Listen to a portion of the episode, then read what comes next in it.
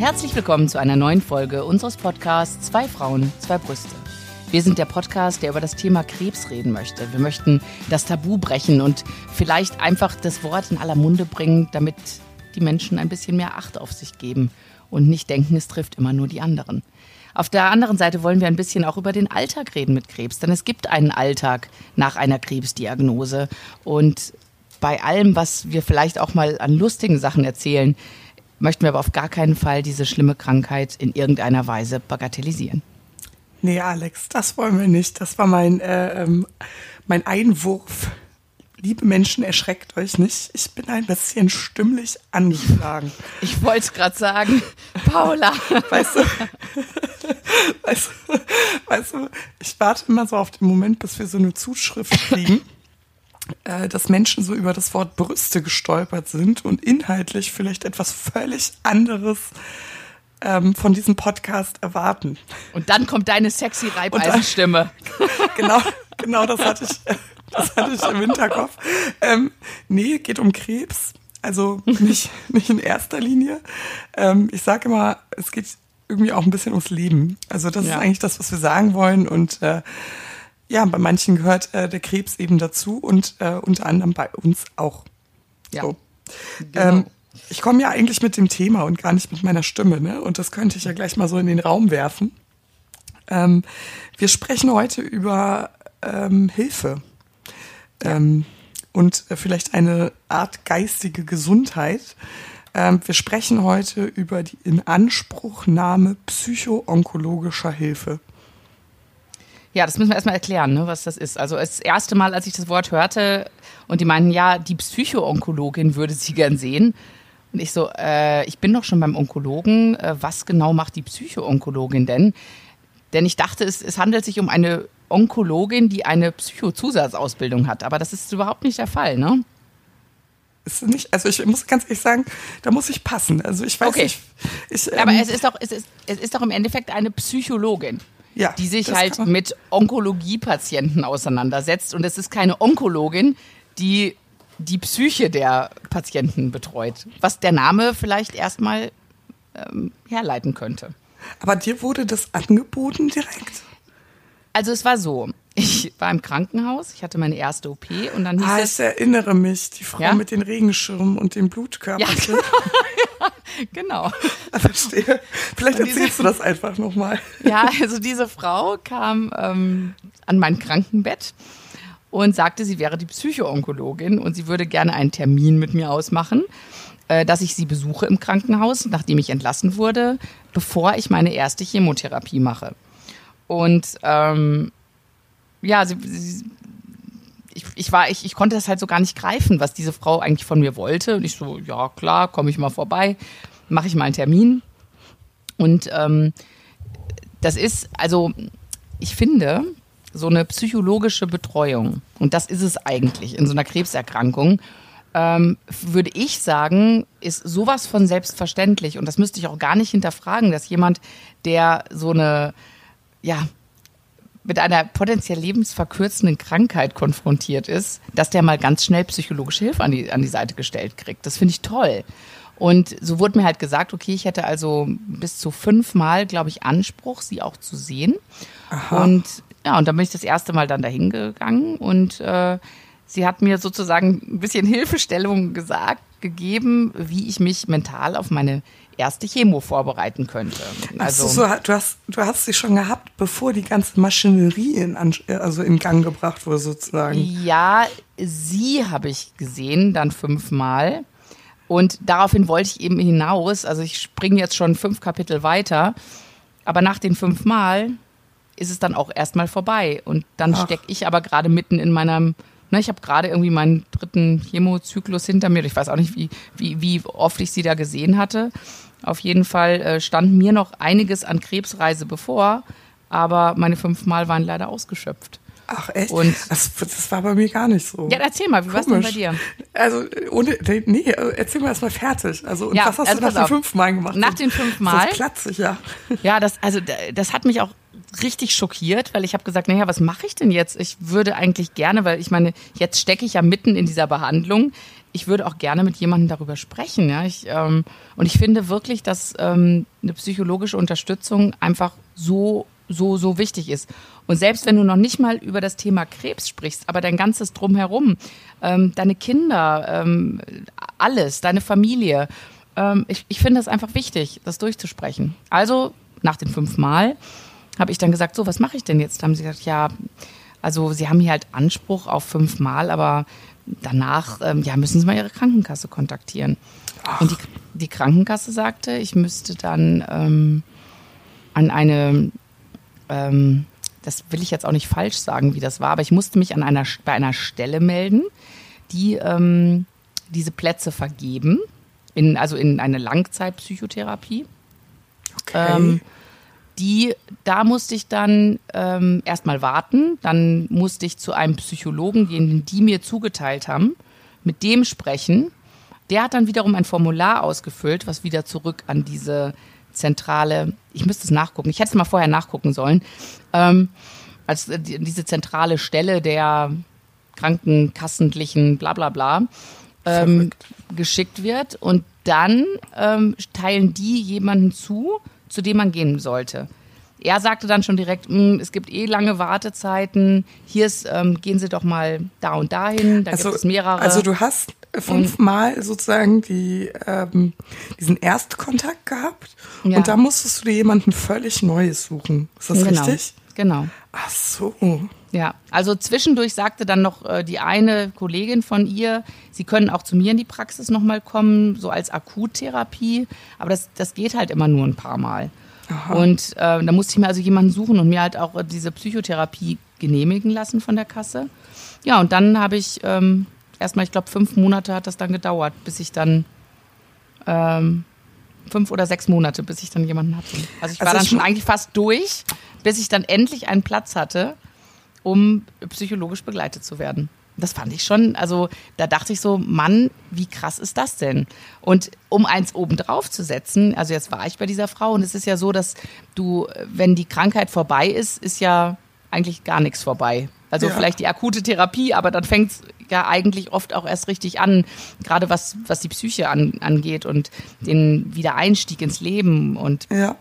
und ja, und dann stehe ich jetzt da und bin halt mitten in diesem Wiedereinstieg ins Berufsleben, in mein normales Leben und alles. Und ähm, jetzt hat die Krankenkasse gesagt, ja, dass sie jetzt die nächste äh, Therapieeinheit, ich glaube, es ist mal zehnmal, was sie dann beantragen, dass sie das dann auch bitte ablehnen.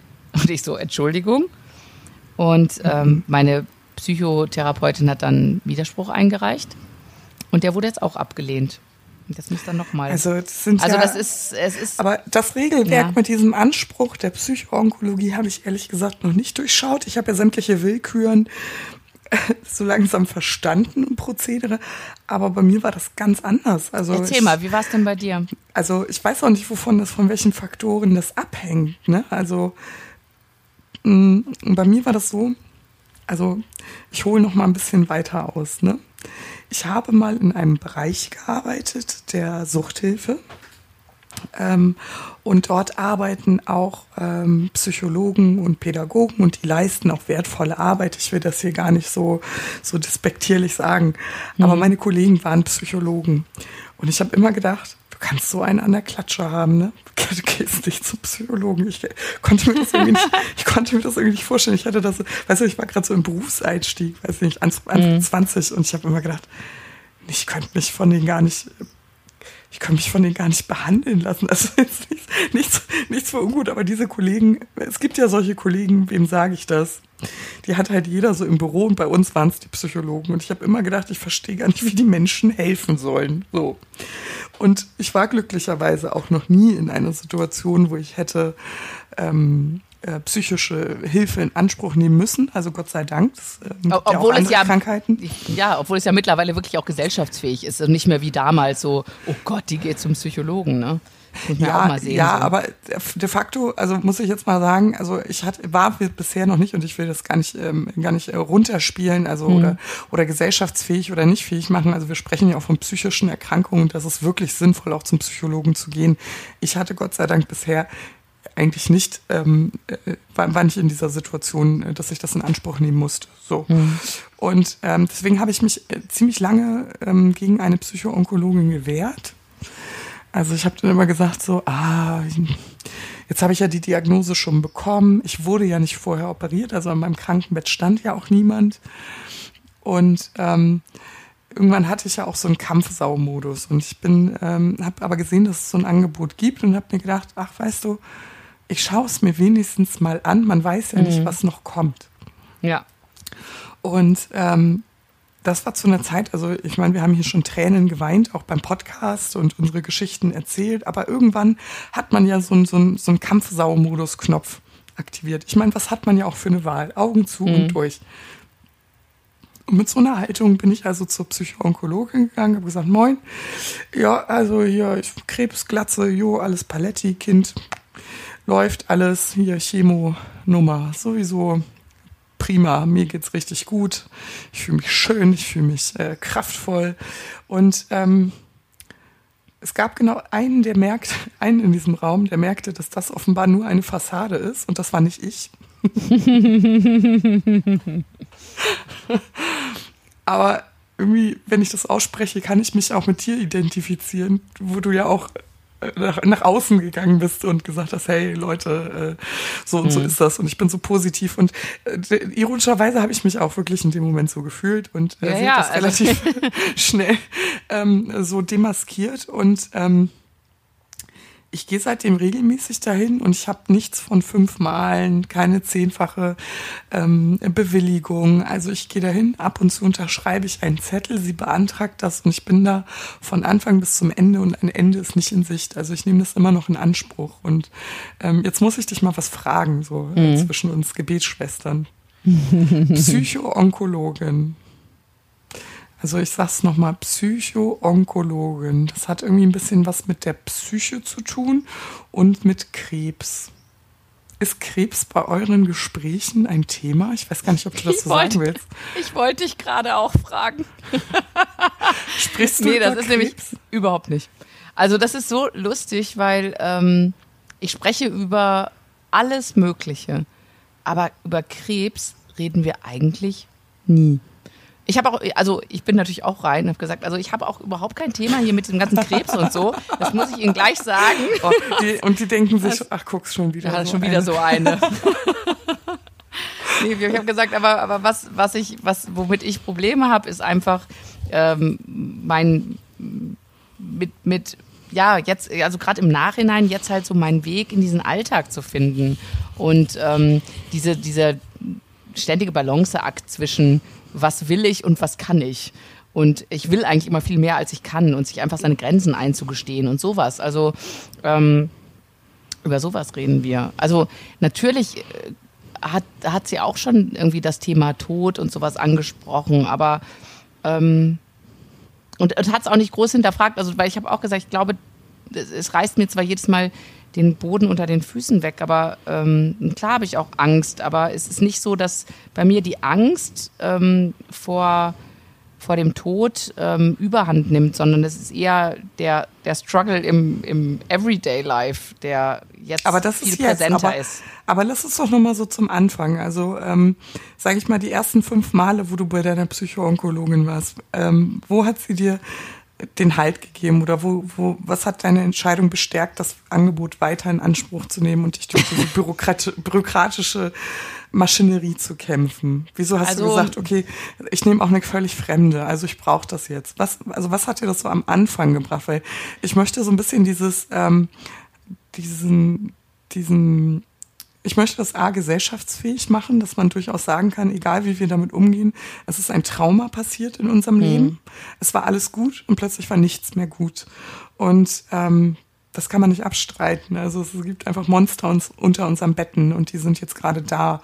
Und ähm, auf der anderen Seite möchte ich auch diesen Berufszweig wieder ein bisschen in Ehren retten. Also nicht so, wie ich früher dachte, ähm, da meinen alten Arbeitskollegen drin zu sehen, sondern was macht diese Menschen so besonders und warum sollte man sie aufsuchen, wenn man in so einer Situation ist? Also was hat uns dazu bewogen?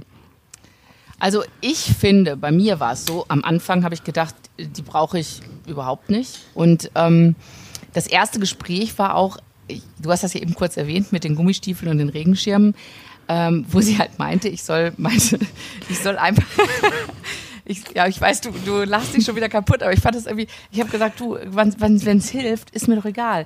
Also ja. sie meinte halt, stellen Sie sich eine Krebszelle vor und stellen Sie sich eine gesunde Zelle vor. So, jetzt, Entschuldigung, ich weiß ja, Entschuldigung. Und, und jetzt denken Sie nur noch an diese gesunden Zellen und jetzt denken Sie, wie die sich vor dem roten Gift schützen, was da in ihren Körper einlaufen wird morgen. Und ähm, ja, genau. Ja, und dann meint sie, ein, eine, eine ihrer Patientinnen hätte zum Beispiel den kleinen Regenmäntel und Gummistiefel angezogen und kleine Regenschirme und so hätten sie sich geschützt. Und ähm, ja, und dann habe ich mir halt meine Variante überlegt, dass sie halt auf ein Kreuzfahrtschiff gehen. Und ich habe wirklich in der ersten Chemo, habe ich da wirklich gesessen und habe gedacht, so, jetzt gibt es den Kapitänscocktail und dann mal gucken, was wir heute noch machen. Und es ist total bescheuert, aber ganz ehrlich, ich, ich war zumindest eine Zeit lang mal beschäftigt und ähm, ja, und war positiver Dinge. Ich, ich also, habe es belächelt. Darf ich, darf ich einmal kurz was ja, sagen? Ja. Ich musste da jetzt reingrätschen, bevor jetzt manche Leute äh, auf die Stopptaste drücken und sagen, nee, da kann ich, also, es ist ja auch wie bei allen zwischenmenschlichen Sachen, es ist ja auch immer so eine Sache, ähm, wenn ein Psychoonkologe dir nicht gut tut oder zu abstrakt ist oder mhm. dich nicht abholt in deiner Situation, dann kannst du da nicht hingehen. Also du kannst nicht die Kraft, die du, die du nicht übrig hast, darauf verwenden, jemandem folgen zu wollen, zu können, zu müssen, dem mhm. du überhaupt nicht folgen kannst. Hätte ich deine Psycho also Psychoonkologin in allen Ehren, ist bestimmt eine tolle Frau. Äh, Mann oder Frau? Frau. Frau bei mir auch. Ähm, mich hätte sie damit gar nicht erreicht. Also ich wäre da nicht mehr hingegangen einfach. Das muss ich auch einfach. Also, so, ich, also das ist, das wollte ich einfach sagen, ja. ne, dass es auch so eine Sympathiegeschichte ist und ob sie dich auch abholen kann in der Situation. Nee, also ich muss sagen, wir waren von Anfang an nicht auf einer Wellenlänge, diese Ach, Frau und ich. Nee. Ähm, aber ich habe gedacht, so, pff, schadet ja nicht. Und ja, die fünfmal gehe ich da jetzt auch hin. ähm, wir haben, nee, also ist, ich muss echt sagen, ich war zu, zum Anfang der Krankheit, war ich ja immer noch in meinem, alles ist gut, ähm, ich habe das voll im Griff, äh, ich bin positiv, la la la. Also ich hatte auch nicht gedacht, dass ich die so wirklich brauche. Und wir haben dann einfach über ganz normale Sachen so geredet, so was in meinem Leben gerade so los ist und was ich gerade ändere in meinem Leben. Hm. Und ich hätte aber nicht gedacht, dass, dass ich das jetzt unbedingt brauche.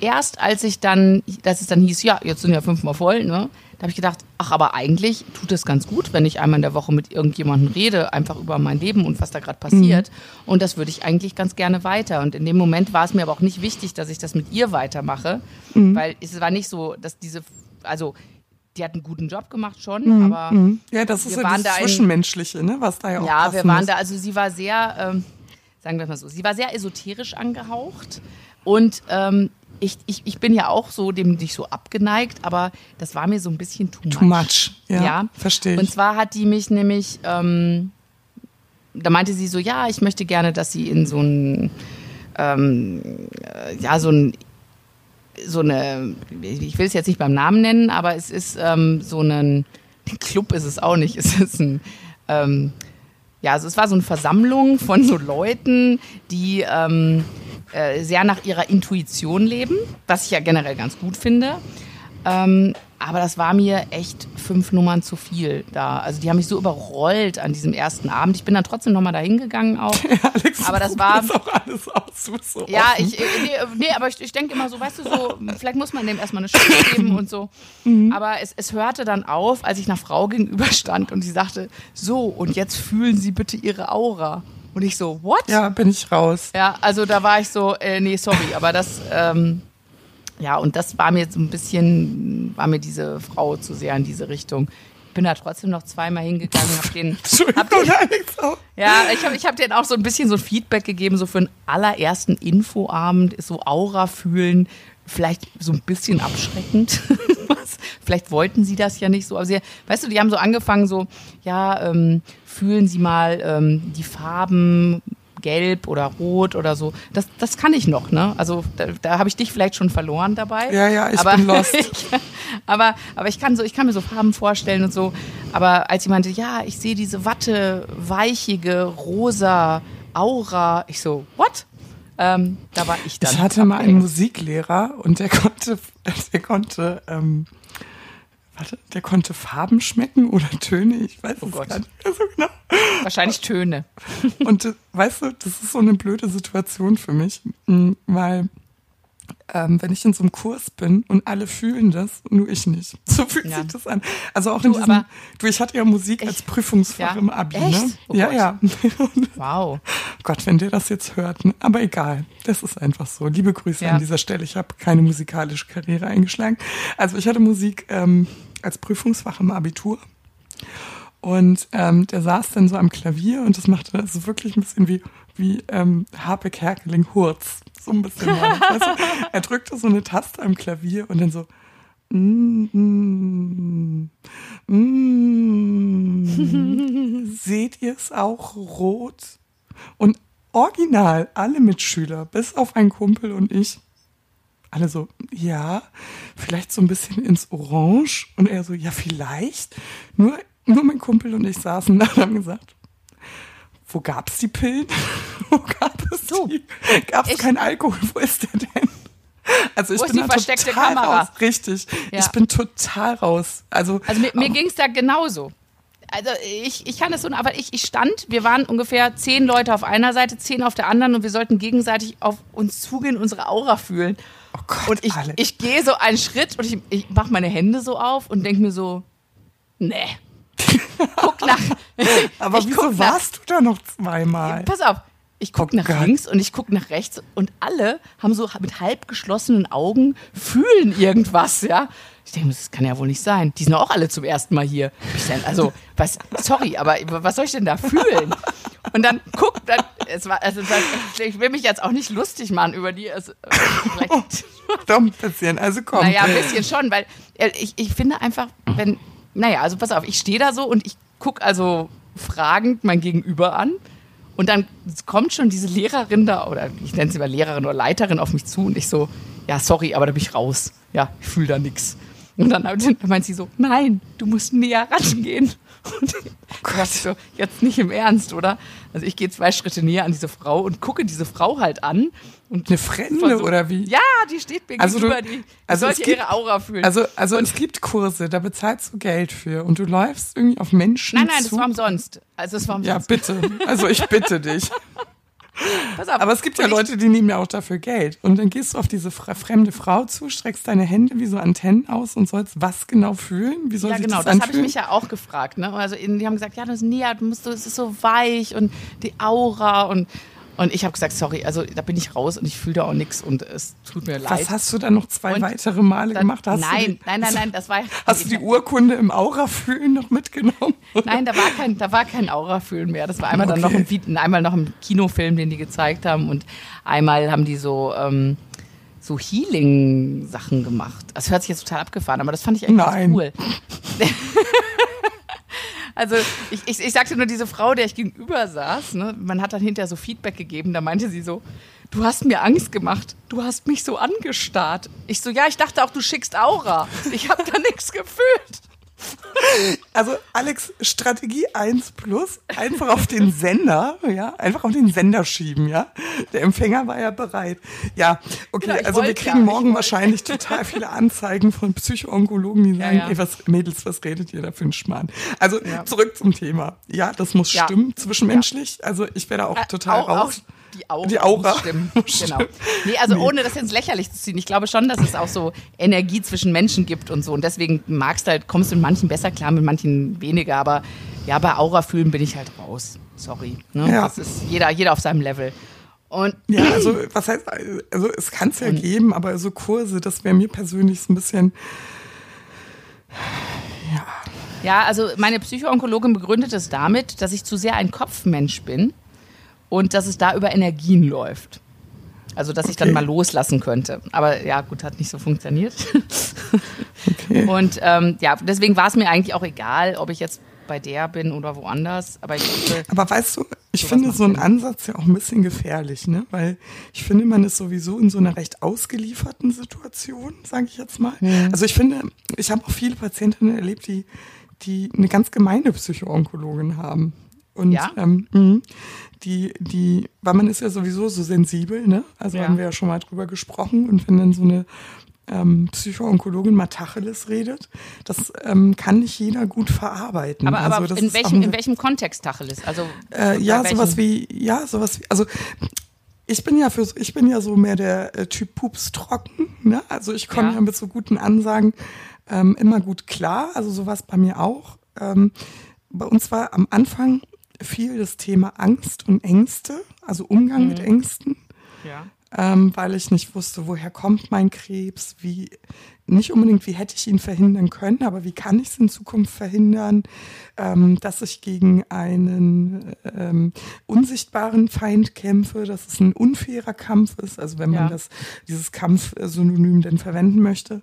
Ähm, also bei uns ging es am Anfang sehr, sehr viel um Ängste und den Umgang damit, ehrlich gesagt. Und ähm, sie hat mir dann von Anfang an gesagt, alles, was sie erleben, ist nicht ausgedacht. Ihre Ängste sind real. Hm. So. Und das äh, ist bei mir so, dass mich das sehr beruhigt hat. Hm.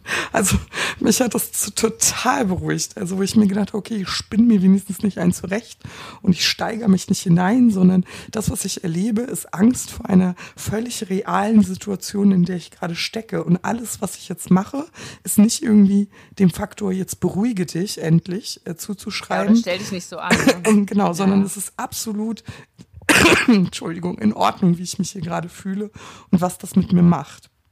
Ich kenne aber auch Patientinnen, die mit diesem, die Angst, die sie haben, ist real, die Angst eigentlich nur verschlimmert hat. Weil sie wollten lieber von der Psychoonkologin hören, es wird alles gut. Und das ah, okay. bekommst du nicht von einer Psychoonkologin ja. zu hören. Das ist also, halt das also, Sender-Empfänger-Modell, ne? genau. Also ähm, viele denken sich auch, okay, man geht zum Psychoonkologen, damit da jemand ist, der dir den Kopf streichelt und sagt, es wird alles gut, wir schaffen das. Das wird ja eine Psychoonkologin nicht sagen, dafür ist die Krankheit so brutal, mit der ja. wir es zu tun haben. Ja.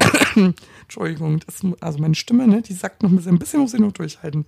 Ja. Ähm, also ähm, das wird bei einer Psychoonkologin eben, eben nicht passieren. Also was bei mir so ähm, grob war, also das ist ja alles ein Prozess, also auch in dem wir jetzt stecken, ne? Mhm. aber so von Anfang der Erkrankung bis jetzt und äh, fortlaufend und Entschuldigung, wenn ich das jetzt mal so in Psycho, aus psychoonkologischer Behandlungssicht, also äh, Revue passieren ja. lasse, dann ging es ähm, im gut ersten Drittel tatsächlich um Angst, um Ängste, um Ängste im Alltag, um nicht schlafen können, um ähm, Akzeptanz ganz stark. Also ich wollte zum Beispiel niemals akzeptieren, dass ein Alltag mit Krebs jetzt mein neuer Alltag sein soll. Ähm, es ging um Akzeptanz, ähm, dass ich immer gesagt habe, ähm, ich möchte nicht, dass das, was passiert, jetzt eine Selbstverständlichkeit ist. Mhm. Weißt du, weil ich habe das schon mal erzählt, es war so beim ersten, die ersten Male war ich im Krankenhaus, alle waren noch besorgt und so, äh, alle haben mich besucht oder mir eine Karte geschrieben. Und beim siebten Mal gehörte das irgendwie schon so zu meinem Krebsleben mit dazu. Mhm. Nicht, dass es die Leute weniger berührt hat, aber es war nicht mehr so spektakulär. Ach, du bist wieder im Krankenhaus, mhm, okay, und wie lange noch? So, ne? Also, hm. und da hat, ich weiß noch, wie sich das so innerlich in mir so gesträubt hat, weil ich einfach nicht wollte, dass es zu einer Normalität, Krebs sollte nicht zur Normalität sein. Das sollte ein Ausnahmezustand sein und alle sollen das bitte genauso empfinden, wie ich das jetzt gerade tue. Und das ist nicht so. Und da hat es mir sehr, sehr viel geholfen. Dann ähm, ging es sozusagen im mittleren Drittel ähm, da zog sich die Angst, so wie du das auch so schön gesagt hast, ein bisschen weiter zurück. Also sie ist natürlich noch da, aber sie tanzt nicht mehr in der ersten Reihe. Also es geht bei mir nicht mehr äh, ums Sterben oder um die Endlichkeit. Es geht nicht mehr um, was muss ich noch regeln oder soll ich was regeln oder was ist wichtig. Das hat sich irgendwann so ein bisschen in den Hintergrund verzogen. Ähm, Im mittleren Drittel ging es tatsächlich um ähm, so eine Krankheits, äh, gar nicht um eine Krankheit, entschuldige bitte, sondern um, woher kommen die Ängste eigentlich? Warum gehe ich so mit Ängsten um, wie ich damit umgehe? Und da geht's äh, um so eine generelle Lebensführung und Lebenshaltung und wie gehe ich mit Konflikten um und mhm. was bin ich eigentlich so für so ein Typ und woher kommt das und gefällt mir das eigentlich? Mhm. Und ähm, das war so ein Prozess in meinem Leben, da habe ich auch viel, viel aktiv geräumt. Hattest du mhm. das auch, so eine Unruhe, dass man irgendwie so ähm, sich äh, Konflikten anders stellt, dass man Dinge vielleicht anspricht, die einen schon 100 Jahre stören irgendwie, dass man im Streitverhalten anders wird. Äh, das hat, also mein Umfeld hatte das sehr stark äh, miterleben mhm. müssen. Also vor allem mein Mann, ehrlich gesagt. Ähm, wie geht man mit Kompromissen um? Ähm, sowas, also da, da habe ich mich auch am meisten verändert, würde ich sagen. Mhm. Also aufgrund dieser Behandlung, Therapie. Ja, ich glaube, bei mir war das ganz anders. Irgendwie, weil ähm, es ist natürlich, wir haben eine ganz andere Ausgangsgeschichte. Ne? Bei mir ging ja. das ja relativ, lief das alles die Therapie nach Plan und ich war ja immer noch in diesem Modus, ist ja nur Brustkrebs, da, da, da, wir ziehen das jetzt durch. Aber Deswegen, hat sie dich da nicht demaskiert? Also bei nö. mir ging das recht schnell. Also. Nee, also äh, wie gesagt, ich war diese fünfmal bei der einen. Hm. Und bis ich dann bei der anderen war, da war ich, glaube ich, schon durch mit der aktiven Chemo. Also das, das mhm. ging, ähm, ich habe echt lang gewartet, bis ich dann Platz hatte. Ach so. Und und deswegen, ähm, es ging aber die ersten Male und auch später dann, ging es ganz, ganz viel einfach um, wer bin ich? Also um dieses, mich neu, neu zu finden. Das war okay. ganz, ganz groß ein Thema. Weil ich, ähm, ja, ich, ich bin natürlich auch, ne, ich, ich, war auch in so einem Alter, so, so einem typischen Midlife-Crisis-Alter. Ich glaube, das wäre, vielleicht wäre es auch ohne den Krebs gekommen. Ich weiß es nicht, aber das, ja, ist so. Hast du auch schon mal gesagt. Ja, ne, aber es, es, es hätte ja sein können, dass diese ganzen Themen auch so aufgekommen wären. Einfach zu sagen, okay, ähm, so jetzt habe ich so die Hälfte fast meines Lebens rum vielleicht und äh, wo stehe ich denn? Was, was passt das alles so? Bin ich happy damit und was will ich vielleicht anders machen? Und was war bis jetzt okay, aber was ist jetzt einfach nicht mehr gut genug oder ähm, so Sachen. Und so habe ich halt sehr viele Sachen in meinem Leben auch geändert und ja, so ein ähm, Veränderungsprozess. So weit sind ja, wir gar nicht voneinander ja, ja. weg. Ja, ja, aber ich sagte, es, es, es, es war so, es hatte so wenig mit Krebs zu tun. Ja, ja bei mir auch nicht. Also bei mir am nee. Ende, also schon im mittleren Teil gar ich, nicht mehr. Ich habe ich hab sie, ich hab sie mal gefragt, also ähm, wie das bei anderen Leuten ist, ne? Weil mich hat es einfach interessiert. Ähm, Was hat sie gesagt? Ob, und dann hat sie gesagt, ja, also das fand ich ganz, ganz interessant. Sie meint, sie hat, sie hat alles da. Sie meint, sie hat Leute da, die so panisch sind, ähm, dass sie, ähm, ja, sie meinte, dass sie ähm, zum Beispiel Angst haben, jetzt was Falsches zu essen oder so, weil der Krebs zurückkommt. Ähm, mhm. So Sachen oder dass sie äh, irgendwas falsch machen ähm, mhm. und, und so durch die Welt gehen oder ähm, sie ähm, andauernd zum Arzt rennen und dass man das in, in den Griff kriegen muss. So Sachen. Das mhm. hat sie ganz, ganz, dass ganz sich daraus so Zwangsstörungen entwickeln. Ja, genau, ne? ja. genau. Dass, dass man das einfach so, so, eine, so eine Angst hatte davon, ähm, äh, ob es vor Ärzten ist, äh, vor mhm. Lebensmitteln, vor irgendwelchen anderen Sachen, die ja. man vielleicht falsch machen könnte. Mhm. Und, ähm, Oder dass die in so eine übertriebene Hygiene ähm, ja. ausufern. Oder ist, was ich auch gehört habe, ist Leute, die ähm, das Internet abbestellen und so, weil sie das auf eine Strahlenbelastung zu, zurückführen und dadurch ja. eine totale Sozialphobie entwickeln. Ja, mhm. ja, ja und, und sie, sie sagte aber zum Beispiel auch, das fand ich ganz interessant, dass ähm, bei vielen Leuten ist es so, dass dieses Schulddenken ist leichter auszuhalten als eine Hilflosigkeit. Also, dass mhm. man denkt, ja, das und das war schuld daran, dass ich das bekommen habe, ist besser auszuhalten, als das, ja, ja, hat mich halt einfach getroffen, kann mich auch jederzeit wieder treffen. Und ähm, ja. Das, das, das, also das, das, hatte ich, tatsächlich auch. Also ich wusste, der Verstand wusste, ich habe Pech gehabt mhm. und das Gefühl sagte immer, warum fällt mir so schwer, das einfach anzunehmen? Man nimmt ja total leicht an, sowas wie, oh, Glück gehabt. Das sagt man ja auch total oft. Ne? Mhm. Oh, ich habe aber Glück gehabt, ich habe Glück gehabt. Ach, da habe ich aber Glück gehabt. Aber so, mhm. so richtig zu fühlen und zu meinen, ach Mist, das fällt einem wirklich schwer. Also mir zumindest auch, muss ich ja äh, eingestehen. Mhm. Mhm. Stimmt, hat sie. Nee, aber es, nee, nee, und das, äh, aber sie sagte zum Beispiel auch, dass bei vielen, ähm, die gerade so ähm, ein bisschen ältere Kinder auch haben, dass das halt viel auch ein Thema ist. Dass, mhm. ähm, dass auch diese Kinder viel zu ihr kommen. Ähm, also gerade so Jugendliche oder so, die selbst mhm. in so, einem, so in der Pubertät stecken, in so einem Selbstfindungsprozess sind und dann ist irgendwie die Mutter auch noch krank. Ähm, das wäre halt auch ein riesengroßes Thema. Und ähm, ich muss ja sagen, ich hat, äh, im gleichen Haus, wo ich war, gab es auch eine Kinderpsychologin. Und da habe ich mir auch einen Termin geben lassen, weil ich damals einfach so unsicher war und gesagt habe, ich glaube, meine Kinder sind okay, aber ich würde gerne einfach mal mit ihnen re reden, wie ich das so mache mit den Kindern und ähm, ähm, ob sie irgendwie noch Tipps haben, was ich da irgendwie noch machen kann. Und, und allein, dass die mir gesagt hat, nee, das hört sich gut an. Und ähm, wenn sie aber das Gefühl haben, ihre Kinder äh, irgendwie das Gefühl haben, sie müssten mal hier hinkommen, dann steht uns unsere Tür ihnen immer offen und sie können auch gerne die Kinder mitbringen. Wir lassen die dann hier spielen, wir beobachten die ein bisschen oder so. Das, mhm. das, hat, mich, das hat mich sehr beruhigt, dass ich einfach weiß, okay, wenn Not am Mann ist, dann habe ich auch in, weil das natürlich bei uns beiden auch unser Wunderpunkt war, mhm. dass ich einfach gewusst hätte, okay, wenn es hart auf hart gekommen wäre, dann hätte ich gewusst, wo ich hingehen müsste, damit mhm. meine Kinder oder ich mit meinen Kindern dann nochmal Hilfe bekommen. Ja, und, sehr beruhigend. Es, und da muss man einfach realistischerweise sagen, also nur weil wir den Krebs ähm, jetzt überstanden haben, mhm. bedeutet das noch lange nicht, dass unsere Kinder nicht doch noch irgendwas irgendwann. Genau. Ähm, also das kann durchaus noch auf uns zukommen und das ja. ist immer gut, da ja. nochmal ähm, eine Betreuung im Petto zu haben. Ja. Also mir tat es auch gut. Mh, mm, also ich frage mich ganz oft, was für Menschen machen das? Also was für Menschen gehen in den Bereich der Psychoonkologie? Weil ähm, ich glaube, so eine Arbeit mit psychisch kranken Menschen ist schon schwer. Aber mhm. häufig haben es ja diese Psychologen auch mit Menschen zu tun, die eher nicht wieder gesund werden. Ich glaube, dass wir da eher die Ausnahme sind tatsächlich. Ähm, aber gut, das ist ja Augen auf bei der Berufswahl. Was interessiert mich einfach, wie geht man so nach Hause, äh, wie, wie fühlt sich das an? Und ähm, mir tat es auch manchmal ganz, also ich habe auch immer, das habe ich immer noch, ehrlich gesagt, so Tage oder Termine, wo ich da hingehe und einfach schimpfe. Ähm, das tue ich sonst nicht. Also ich bin mehr so der harmoniediplomatische Typ.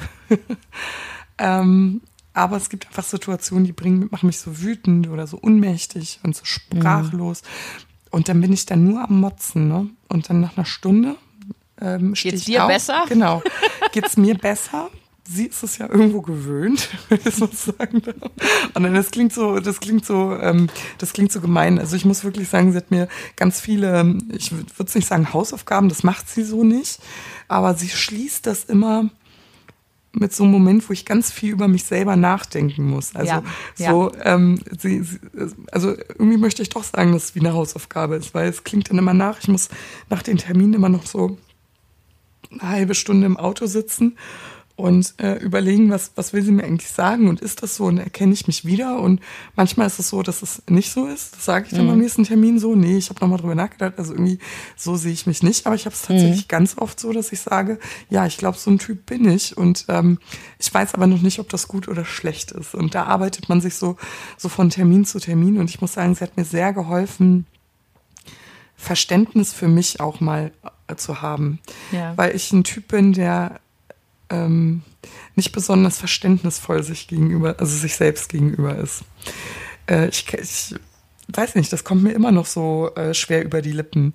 Mhm. Und das ist auch heute noch ein also Problem, um jetzt den Schwenk in das letzte Drittel, nämlich zu heute mhm. zu machen.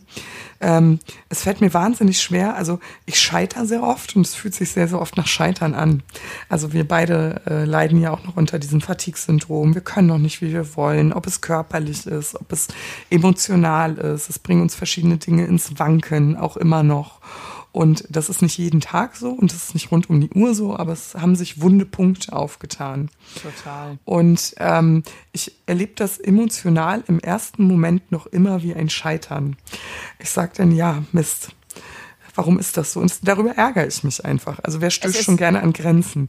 Nein, aber und, es ist ja, es ist, ja, Entschuldigung, ich wollte ne? Sie unterbrechen. Ja. Aber ich habe gelernt durch diese ähm, Therapiesitzungen, wo es wirklich mal nicht um Krebs ging, sondern wie du sagst, wer bin ich eigentlich? Mir selber auch mal mit Verständnis zu begegnen. Also ich bin so ein Typ, der macht sich selber Druck. Ja. Und ähm, das ist, muss ich sagen, das gelingt mir immer besser und ich bin wahnsinnig dankbar dafür, weil ich glaube, das ist ein wesentlicher Teil dazu, also einen wesentlichen Teil dazu beigetragen habe, dass äh, Ängste nicht meinen Tag bestimmen, ähm, dass ich heute so leben kann, wie ich heute lebe, dass ich mich immer noch jeden Tag mit der Thematik Brustkrebs auseinandersetzen möchte, kann und will und tue. Mhm. Ähm, dass ich viel selbstbestimmter bin, dass ich sehr viel Ich-Zeit auch einplane. Geht es dir da auch so, dass du so ein bisschen achtsamer mit dir bist? Also ich versuche, das ja. ist mein täglicher Struggle, ja. achtsamer mit mir zu sein. Ich tue mich da gerade extremst schwer. Mhm. Ähm, deswegen bin ich auch so sauer, dass sie mir jetzt diese äh, Psychotherapie weiter abgelehnt haben, weil das gerade so ein, weil ich gerade so, so ein Struggle habe, dass ich halt also gerade jetzt, wenn es auf die Arbeit und so zugeht, dass man so einen gewissen Leistungsstandard hat und man mhm. merkt plötzlich, was ich früher so leicht aus dem Ärmel geschüttelt habe, da tue ich mir jetzt so schwer, ja. Und mhm. selbst die leichtesten Dinge und dieses, dieses, diesen Anspruch an sich zu haben und zu sehen, man kann es aber nicht leisten, finde ich so frustrierend. Und ich, ich werde mir irgendwie gerade nicht gerecht, ich werde meinem, warum, meinem Kinder also, nicht gerecht, ich werde gerade allen warum nicht gerecht. Ist das, warum ist das so frustrierend für dich? Ja, ich finde es einfach so, so schlimm zu sehen, dass ich, ähm, dass ich diese Ansprüche habe und dass aber auch mein Umfeld diese Ansprüche hat, hab, dass eben ich genauso wieder bin wie vorher. Ja, aber weißt du, was mich so interessiert bei dir? Mhm. Du bist ja eigentlich jemand, der sagt, ja, ich habe Brustkrebs, alles Tüdelü und ich schaffe mhm. das schon. Und, aber hier gestehst du dir das nicht selber ein. Also hier, hier fühlt sich das unangenehm an. Also Doch, warum ist das wohl ja. so, ne? Ja, also ich, ich gestehe mir das ein. Ich weiß, dass ich nicht mehr so viel leiste wie früher.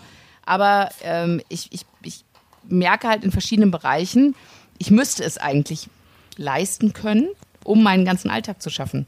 Und da stoße ich halt sehr an meine mhm. Grenzen, ob es mit meinen Kindern ist, ob es im Beruf ist, ob es auch mit allem eigentlich ist. Ne? Mhm. Ne? Ich habe also auch, ich, ich schaffe es auch, Sozialkontakte nicht aufrechtzuerhalten. Ich bin an, an allen Enden gerade. Also ich werde gerade niemandem gerecht. Ja, das geht und, mir auch so. Ähm, mhm. versuche auch wirklich achtsam zu sein und ähm, schafft das auch gerade überhaupt nicht. Also ja. Das ist, also ich bin wie so dieser Elefant im Porzellanladen, der vorne versucht, was zu richten und hinten mit dem Popo alles umschmeißt. So komme ich mir gerade vor. Ja, also und es ist bei mir auch so, das, was ich machen, äh, das, was mein Bedürfnis ist, und widerspricht irgendwie meinem Zeitmanagement. In, ja, es passt nicht in den Alltag. Gar also mein Bedürfnis, ja. Mhm. genau, mein Bedürfnis wäre, ich hätte dann mal so einen Tag für mich, wo ich mal so mhm. mich um mich kümmere aber es passt gerade nicht in meinen Alltag. Also mhm. da, müssen, da muss ich noch mal ein bisschen, äh, ja, äh, einfach weiter dran arbeiten. Aber trotzdem, also nichtsdestotrotz muss ich ja ehrlich sagen, weißt du, was so mein Ergebnis ist? Also was, warum ja. frustriert einen das so? Also ich meine ganz ehrlich, Alex, wir haben da ganz andere Sachen ausgestanden und jetzt lassen wir uns strugglen von etwas, was wir Alltag. trotzdem selber in der Hand haben und das Alltag ja. nennen und was wir vermisst haben. Ähm, weißt du, was einen so, oder mich so strugglen lässt? Also das ist jetzt einfach so, so die Erkenntnis, die ich gewonnen habe nach meinen Hausaufgaben, die ich mitbekommen habe. Bitteschön, ich bin gespannt. Ähm, weil dir niemand sagt, wie lange. Ja bei den Chemotherapien ist es im besten Fall, also es war bei mir jetzt auch nicht so, aber im besten Fall ist es so, dass man von Zyklus zu Zyklus denkt. Man denkt sich, jetzt habe ich mhm. Äh, vier Chemos von 16, jetzt ja, bleiben ja. nur noch drei, jetzt mache ich nur noch die Bestrahlung, genau. Ja, Diese Meilensteine sind jetzt ja komplett weg.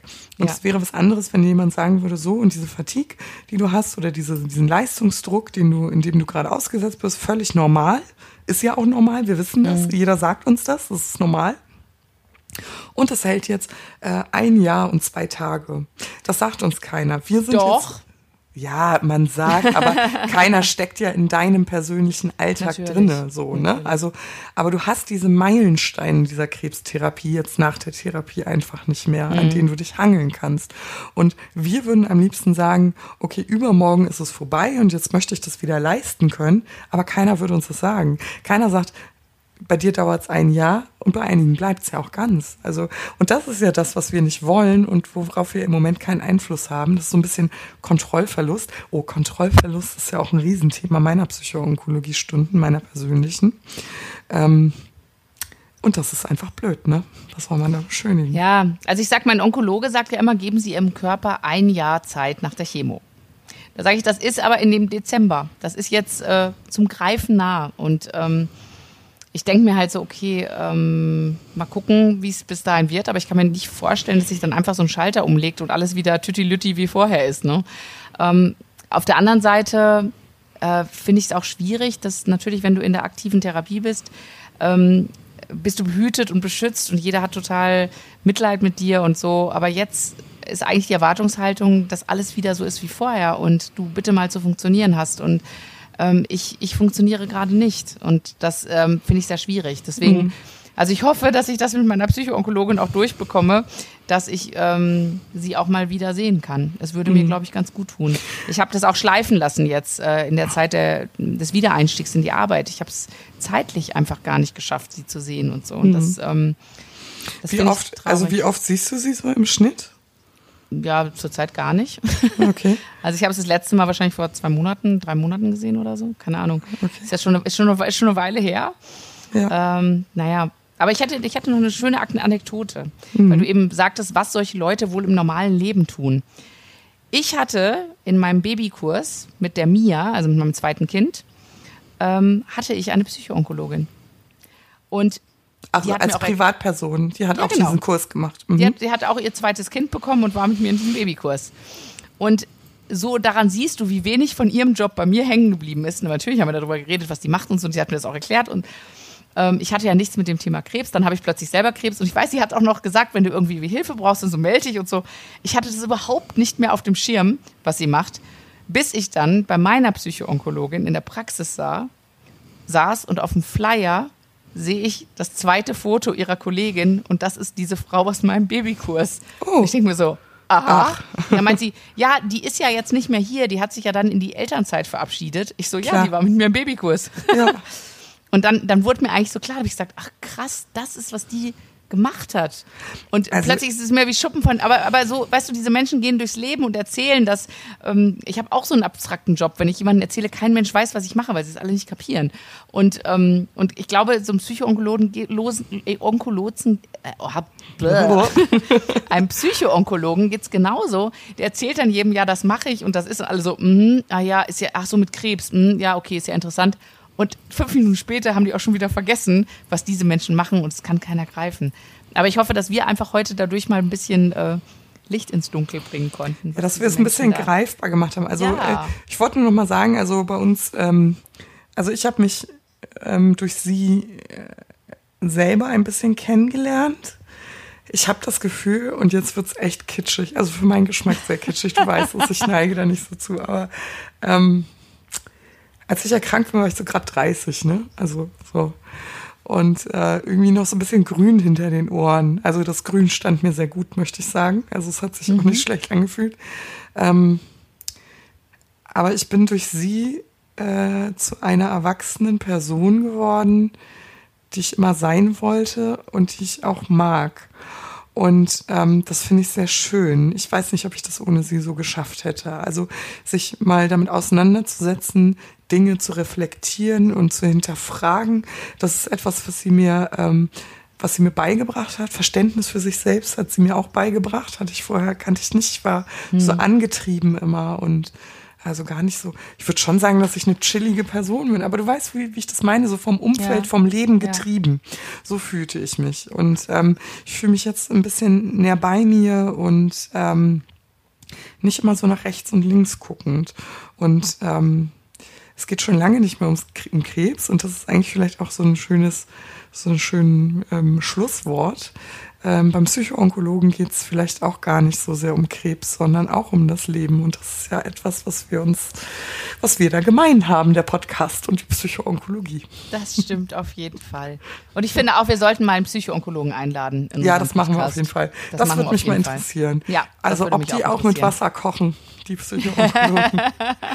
was die so mitnehmen aus ihrem Job und wie die abends ins Bett gehen, das würde mich wirklich interessieren, wenn die ja. mit sterbenskranken ja. Menschen sprechen ja. ähm, mit Menschen, denen wo nicht ja, eine Heilung in Aussicht steht. Ich wollte ich wollte gerade sagen, bei uns ist es ja nun so, dass äh, das ganz gut aussah von den Karten, aber es gibt ja ganz andere Geschichten und das zu begleiten. Mhm. Ähm, ich glaube, man muss das als Geschenk sehen. Ich glaube, die sehen das gar nicht. Ich würde sagen, wir, wir laden die ein. Das würde mich brennend ja. interessieren. Ja. So ja, machen wir das. Auch. So machen wir das. Okay, in dem Sinne, Paula, es war mir eine Freude. Und mir auch. Ähm, erhol deine Stimme ein bisschen bis ja, zur bis zum nächsten Woche. Mal. Ne? Das geht ja, ja, so auf keine Kuhhaut mehr. Aber mach nee, ich. überhaupt nicht. Also, bis dann. Okay, tschüss. Bis dann. Danke tschüss. an euch. Ciao.